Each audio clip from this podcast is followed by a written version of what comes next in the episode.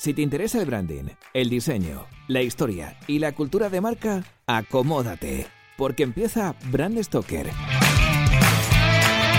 con Rubén Galgo.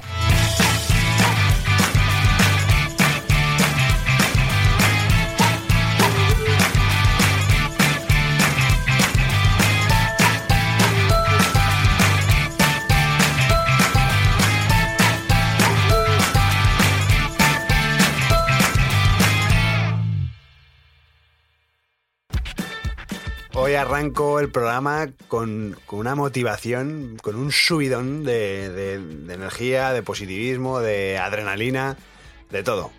Eh, vengo de las JPod, es el primer programa que grabo después de, de asistir a, a las jornadas nacionales de podcasting. Y la verdad es que vengo con las pilas cargadísimas, como digo, súper motivado. Eh, he conocido mogollón de gente, he conocido un montón de, de podcasts que no conocía, de gente súper maja.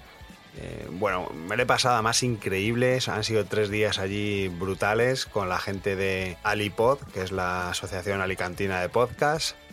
Eh, María Santonja, Richie Fintano, CJ Navas, bueno, en fin, unos puñeteros cracks. Y vengo súper flipado por, por esto, ¿no? Por, por toda esa energía que nos hemos transmitido los unos a los otros, con todas esas sinergias que han surgido y van a surgir seguramente. Y la verdad es que vengo con la sensación de que el podcasting es un canal en sí, que está en pañales, que sigue creciendo, que sobre todo la gente del lugar que echa la vista hacia atrás, ¿no? A las primeras jornadas de, de podcasting de hace más de 10 años, ven una evolución y yo me agarro a eso, ¿no? Veo que este sector mola mucho, que tiene muchas posibilidades. Existen también muchas eh, vinculaciones con el tema de, del- de los blogs eh, y veo que, bueno, que, que puede ser un, un canal de, de nicho para, para un montón de temáticas, más allá de series, cines, eh, videojuegos e historia, que es un poco de lo que habla casi todo el mundo, ¿no? Pero los pequeños programas que hablan de, pues eso, de marketing, de comunicación, pero bueno, al final es una forma más de, divulgar, de llegar a más sitios y, bueno, de alguna forma me, me han servido estas jornadas de podcasting para reafirmarme en mi intención de, de continuar con esto, de apostar firmemente por el podcasting, que esto antes o después llegará, o sea, llegará, tendrá una eclosión y todo el mundo querrá tener un podcast, todo el mundo querrá escuchar un podcast. Eh, incluso, bueno, me temo que al final con el tiempo, pues la gente dejará de escuchar tanto la radio convencional y se pasarán a ser oyentes puros y duros del, de podcast, del, del podcasting, vaya.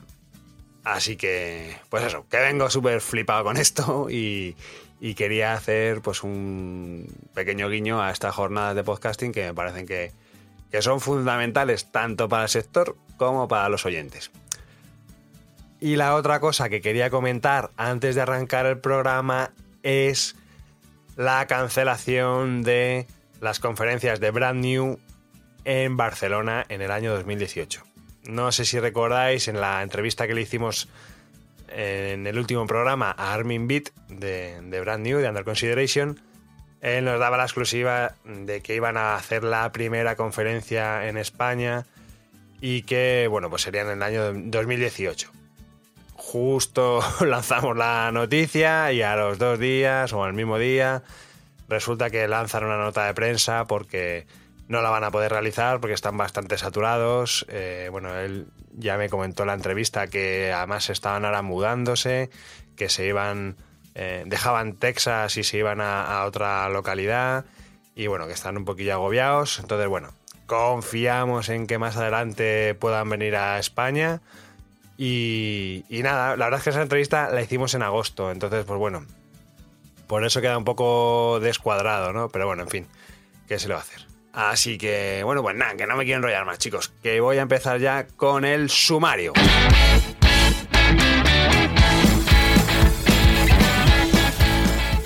Las marcas que vamos a ver hoy son tres, ya sabéis, como es habitual. Vamos a hablar primero de la marca eBay, que ha cambiado su logotipo, sobre todo ha cambiado la colorimetría de su logotipo. Ya no es esa feria de colores que había antes en plan Google, cada letra da un color, sino que ahora se apuesta por una combinación de dos colores planos.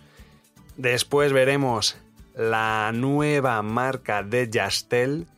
Ya sabéis, el operador de telefonía móvil, pues bueno, ha cambiado después de casi 20 años de existencia su identidad visual, su identidad corporativa y hablaremos un poquito de ese famoso tagline wow que va a acompañar a la marca.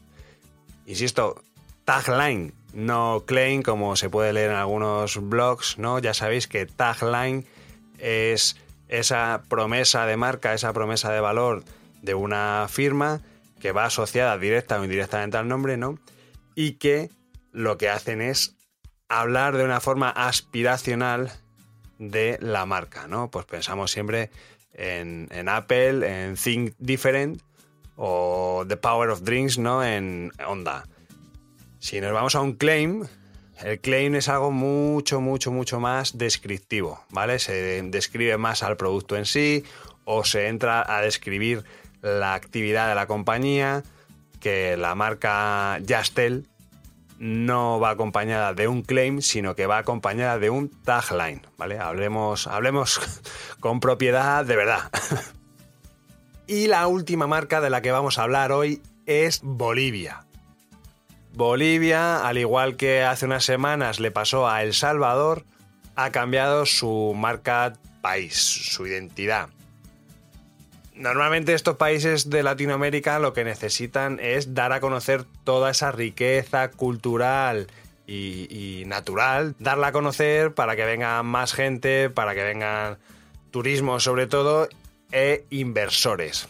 Entonces, esto es un poco lo que ha llevado a Bolivia a crear esta identidad en una especie de campaña de marketing de, carácter nacional, digamos, ¿no? Es vender al país como si fuese un producto eh, per se.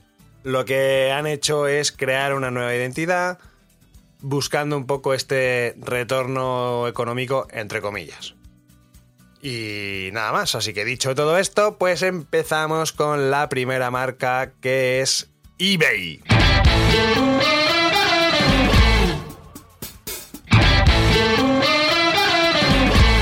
Bueno, seguramente estoy flipando porque ahora me ha vuelto a cambiar la voz.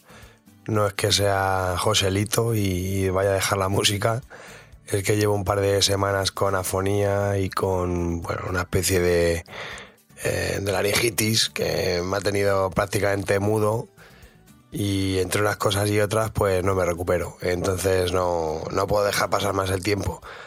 Así que nada, continuamos con nuestro programa y continuamos con la marca eBay, que era un poco lo que acabamos de, decir anteriormente.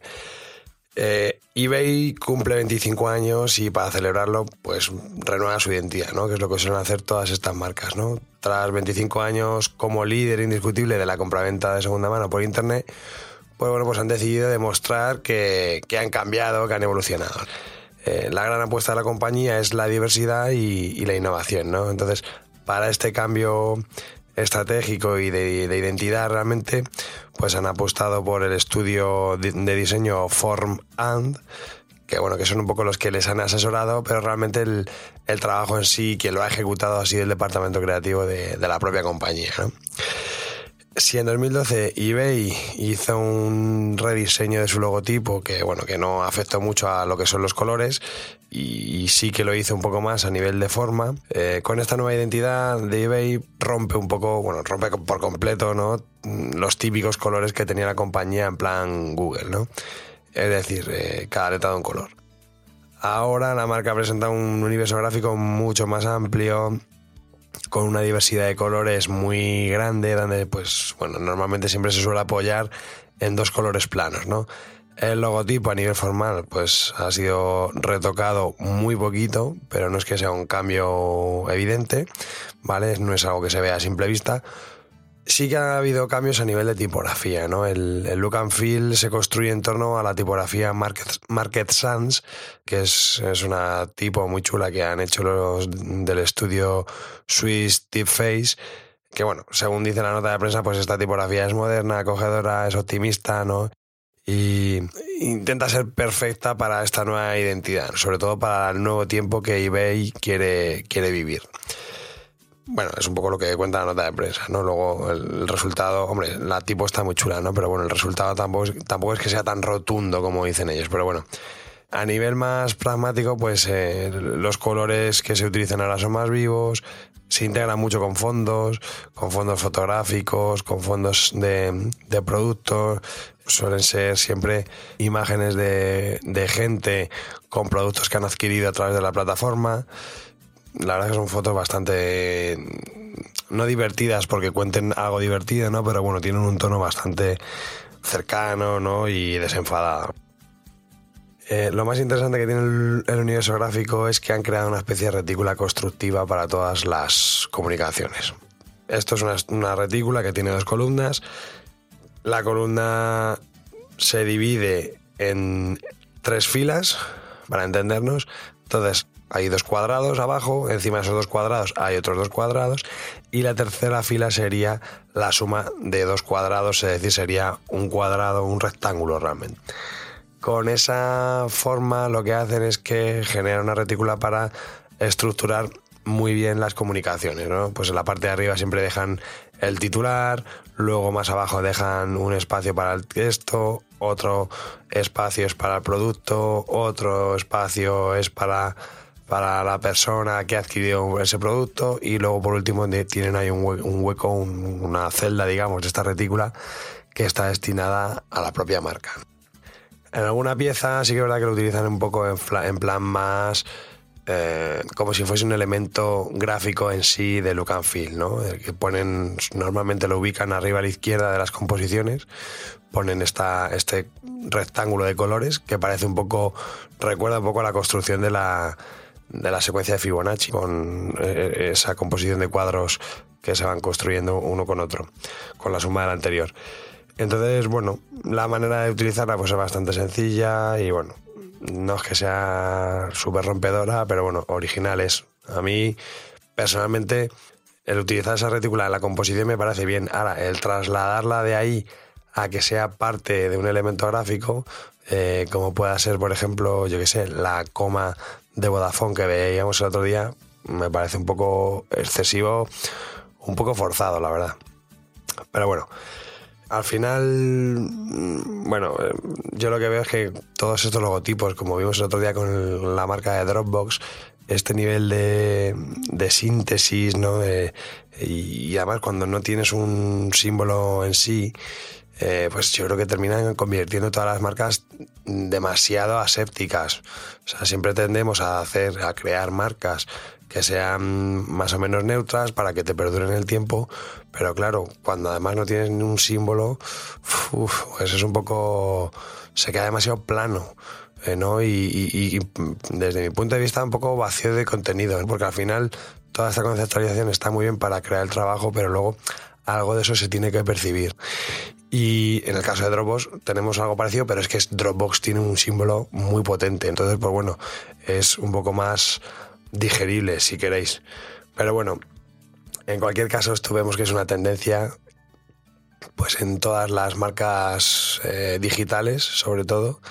Y bueno, ya veremos a ver si, si esto, esta moda dura mucho o al final todos terminamos teniendo una marca en helvética y, y en un color. Dicho todo esto, sobre la marca eBay, vamos a pasar a la segunda marca que teníamos esta semana, que es la marca Yastel.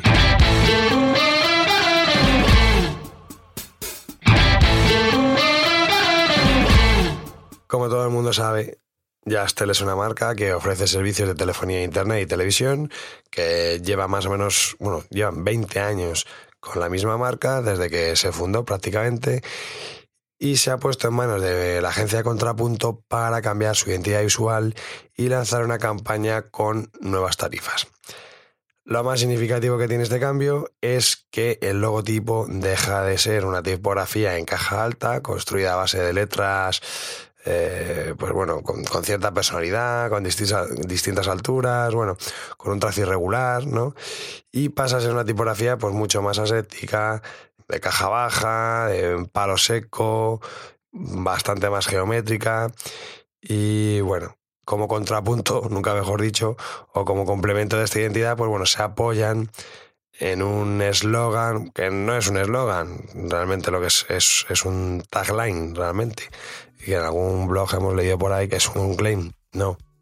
Recordad, claim es una promesa de marca que es muy descriptiva, que describe lo que hace la compañía o que describe el producto o sus productos. Por ejemplo, ejemplo típico que ahora precisamente ha cambiado, os recordáis este matamoscas, el raid los matan bien muertos, bueno, pues eso sería un claim. En este caso, cuando estamos hablando de algo más abstracto, más evocativo, más aspiracional, eh, un, yo sé, un Apple Think Different, eso es un tagline, ¿vale? Y es un poco lo que tenemos con la marca Yastel. Yastel lo que ha presentado es un nuevo tagline comercial muy enfocado a campaña, que casi casi sería un eslogan, ¿vale? Que eso ya nos lo va a marcar un poco su, duración en el tiempo, que es WoW, ¿vale? No, no es el World of Warcraft, es, es W-O-W y ha acabado con una exclamación. Este WoW pues va en colores, con, bueno, muchillones, tiene un amarillo muy eléctrico y un magenta que también brilla mucho, ¿no? Y casi casi pues es sobre el que pivota toda la comunicación, incluso dejando en un segundo plano la propia marca Yastel. Para la venta eh, se apoyan en muchas texturas, para todas las comunicaciones, para todas las promociones, ¿no? todo lo que son comunicaciones de, venta. Eh, se apoyan pues eso en, imágenes de texturas, de fotografías muy diferentes, pues es una piel de una cebra, arena, mmm, yo qué sé, texturas. No, no sé muy bien por qué, pero bueno, ponen texturas. El resultado es que, bueno, un poco como veíamos con la marca anterior, ¿no? Pues me parece tremendamente aséptica. Igual no tienes un símbolo, solamente tienes un logotipo. Y antes era un logotipo que tenía mucha personalidad, porque tenía una tipografía con mucha personalidad. Pero ahora nos hemos ido a una tipografía de palo seco, un poquito gruesa, la A es tremendamente ilegible. O sea, no se sabe si pone Yastel o Jostel. Bueno, no, no me parece un acierto, la verdad. No sé si pensar que como esto es un, trabajo que ha hecho una agencia de, publicidad al uso y, no es eh, una consultora de marca, pues ya sabéis que las, las consultoras de marca o los estudios de diseño de branding intentamos mimar mucho más todo lo que es la marca, ¿no? Y aquí sí que se nota que han puesto mucha bueno, mucha carne en el asador con todo lo que es el, la publicidad, lo que son pues los anuncios en televisión, las páginas, los muppies, no sé, todo, ¿no? Al final, eso se nota que es mucho. que está muy currado, o sea, muy currado en el sentido de que, bueno, que, que se ve que se han gastado mucho dinero en ello, vaya. Pero lo que es la marca, pues parece como que, bueno, como que no le han dedicado no quiero decir que no le han dedicado suficientemente tiempo, suficiente tiempo porque no lo sé, pero sí que el aspecto que da es ese, ¿no? Que, que como que está todo más currado todo lo demás y el logotipo en sí, pues, pues bueno, parece como algo menor, o por lo menos es, es la percepción que yo tengo al, al ver el trabajo. Como universo gráfico, pues la verdad es que no tiene más elementos que la tipografía, los colores, chillones y poco más. O sea que mm, no tiene ningún elemento gráfico. Es que todo ese peso cae sobre el wow. Y, y es el que absorbe realmente todo el protagonismo de las comunicaciones, ¿no? Entonces, bueno, pues es un poco lo que os puedo contar sobre la marca de Yastel. Ahora si no me dejáis, porque con la voz que tengo no me extraña que, que os habéis, os hayáis pasado a otro podcast, eh, vamos a hablar un poco de la marca de Bolivia.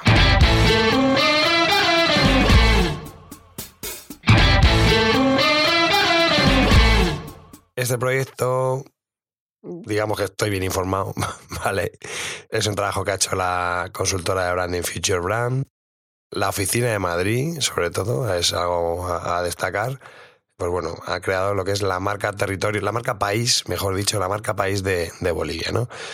Ya sabéis, los países latinoamericanos, hace poco lo veíamos con Costa Rica, ahora le ha llegado el turno a Bolivia, que son países que necesitan salir al mundo, necesitan llamar la atención para captar inversión, para atraer turismo a su país y bueno, pues como le pasa a todos los países de, esa zona, pues, pues la forma un poco de capitalizarlo es convertirse en una marca, ¿no? Y vender el país como una marca. Y es un poco lo que ha hecho Future Brand con Bolivia. Al final, el concepto de la nueva identidad es que Bolivia está justo en, el centro, digamos, del continente, bueno, no del continente, mejor dicho, de, América del Sur, ¿no? Y es una especie de enclave de, entre, de, caminos, ¿no? Ahí se está un poco cerca de, un montón de países que, bueno, pues hacen que tenga una situación única. Por lo que sabemos, ha sido un proyecto tremendamente complicado. Estamos hablando de que se han tirado por lo menos tres años para sacar esta marca. Y luego además lo que mm, vemos es que da la sensación de como que el cliente ha metido mucho la mano en el proyecto. El concepto es, es, un cruce de caminos, son como cuatro flechas que están construidas con elementos que apuntan hacia adentro y, crean una especie de, pues, de cruz mm, llena de, elementos, ¿no? Es un poco como la, la, marca Unilever, ¿vale? Pero en lugar de ser formas eh, orgánicas, está construida con formas geométricas y esas formas geométricas pues apelan a, elementos identitarios de la, de la, nación de Bolivia. Sé que ha habido muchas críticas, sé que, bueno, había gente que, bueno, gente y se comentaba que, que no representaba a nadie allí, que, que no tenía significado. Bueno, eh, al final eso es, simplemente no conocer el proyecto, no conocer el estado y la evolución que, lleva la creación de una marca territorio o una marca país y realmente no se puede representar todo lo que es un país en un logotipo ni en un símbolo. O sea, es que es una locura. O sea, hay que complementarlo con, con imágenes, con mensajes, eh, con tono de voz, en fin, con un montón de cosas. O sea, es que no se puede, pues eso, una forma gráfica no, lo, no puede representar muchísimas cosas, ¿no? Entonces, pues bueno, a mí las críticas en ese sentido eh, me parecen excesivas, excesivas. Además, la marca lleva asociada la frase, el, descriptivo un poco de país que es corazón del sur. Esto, pues bueno, evidentemente apela un poco a lo que decía al principio, ¿no? Que, su enclave geográfico, pues es, es, algo de lo que hacer bandera, ¿no? Y luego, a nivel gráfico, a nivel formal, es una marca con muchos colorines, tiene lo que es el símbolo, está encrucijada de flechas construidas por formas de, líneas, rayas y un ejercicio geométrico. Lo que hace es que lleva toda la carga cromática de la marca porque tiene magentas, cianes, verdes, morados, azules, y luego tendríamos el logotipo en sí, que es una tipografía en caja alta, de palo seco, eh, bueno, que tiene un buen peso, que va en un azul que recuerda al, azul reflex blue, pero no lo es, ¿eh? no, es, no es ese color. Pero bueno, sí es un color un poco de, de, ese, de esa tonalidad. Y bueno, la verdad es que, a ver, en comparación con lo que tenían antes, es un, una evolución abismal, ¿no? Al final antes tenían una marca que recordaba a la del Europark de Tenerife. Pues imaginaos, la primera ahí era una cara, una cabeza de un tucán. O sea, seguro ya con este dato, seguro que los que habéis visto marcas, seguro que recordáis qué, logotipo digo. O sea, que es una, era una aberración, la verdad. Entonces, ahora se ve un trabajo mucho más profesional, se ve que hay un montón de, cambios y de recursos y, de elementos gráficos que enriquecen a la marca y bueno, en el fondo lo que nos, lleva a tener pues, pues una marca más de tantas que hay en, en este mismo eh, sector, ¿no? Al final, pues cumple un poco con todos los requisitos, ¿no? Todas estas marcas y sobre todo en Latinoamérica, pues salvo la marca de Cuba, que es a una tinta y es una especie de sello. El resto todas son de un montón de colores, súper chillonas, con un look and feel súper vivo.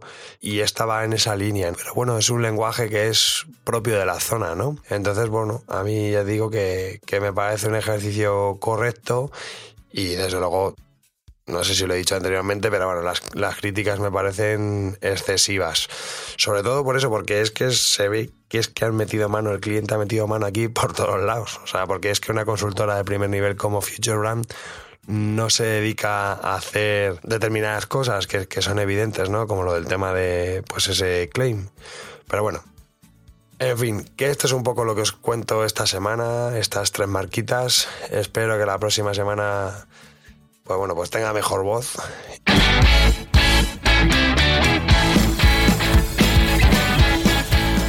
Y nada, antes de acabar, pues me gustaría recordar mis sensaciones y mis sentimientos después de las JPod, que ya he dicho que fueron fantásticas.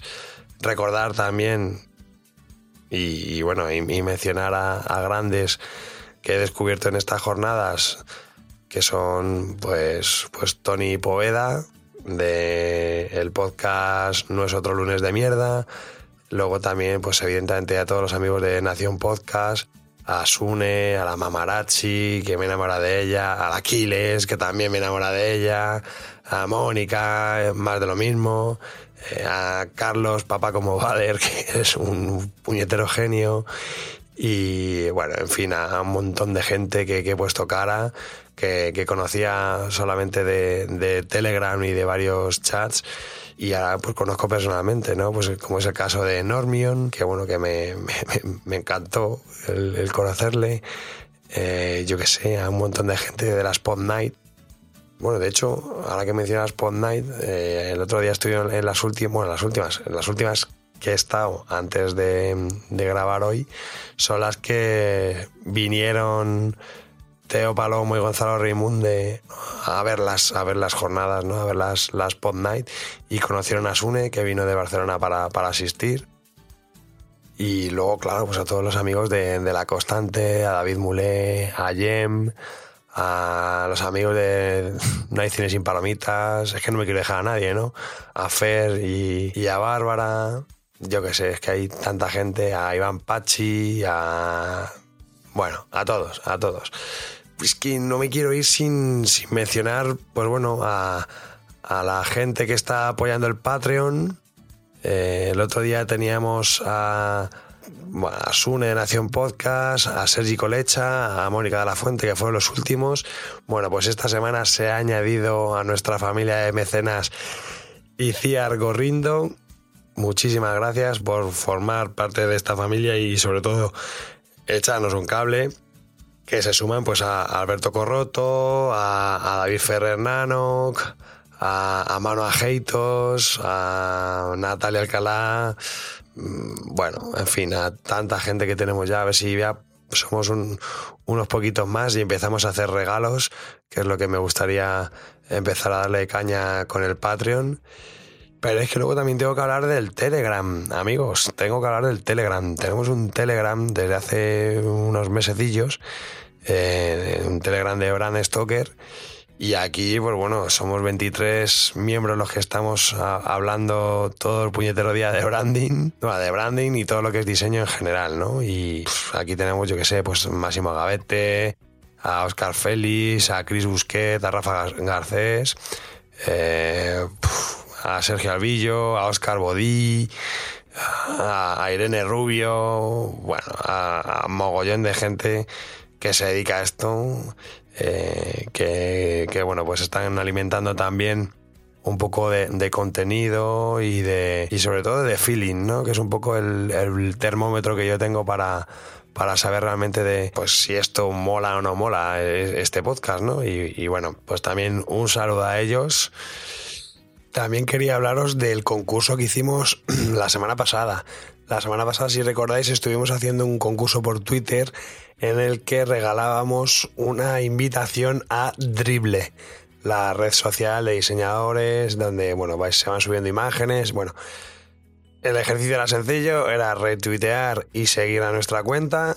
Y bueno, pues entre todos los que habéis hecho eso, pues tenemos un ganador, no se me iba a olvidar, y el ganador es David Roselló, que en Twitter tiene un usuario que se llama Big Som. Entonces, enhorabuena, David. En breve, bueno, me pondré en contacto contigo para mandarte la invitación. Espero que lo disfrutes. Y comentaros que también estuve el otro día en Play Restart, que organiza Vences, aquí en Madrid, en la sede de Fedrigoni pues la verdad es que me, encantó. Estuvimos ahí con Isma y con Raúl de Atipo, estuvimos también con los chicos de Relaja el Coco, que nos dieron una especie de masterclass de cómo crear pasta desde cero, ¿eh? o sea, crear la pasta y terminar luego haciendo un diseño de packaging para, para esa pasta. O sea, que fue una experiencia cojonudísima y que os la recomiendo a todos. Pues hemos llegado al final de este programa de Brand Stoker y como siempre tengo que deciros que ha sido un placer. Pero antes de echar el cierre quiero recordaros que podéis apoyar nuestro trabajo de dos formas muy sencillas. La primera es realizando vuestras compras en Amazon a través del enlace de afiliados que tenemos en nuestra página web. Y la segunda es haciendo mecenas de Brand Stoker en iVoox.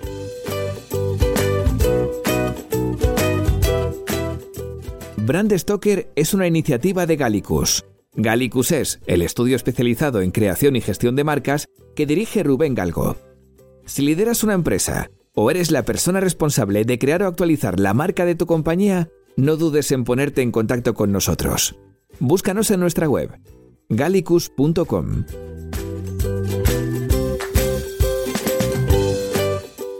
Ya sabéis que nos podéis seguir en Twitter, Facebook e Instagram, donde nos encontraréis con el usuario Gallicus Branding, o si lo preferís, me podéis seguir a mí a través del usuario Crenecito.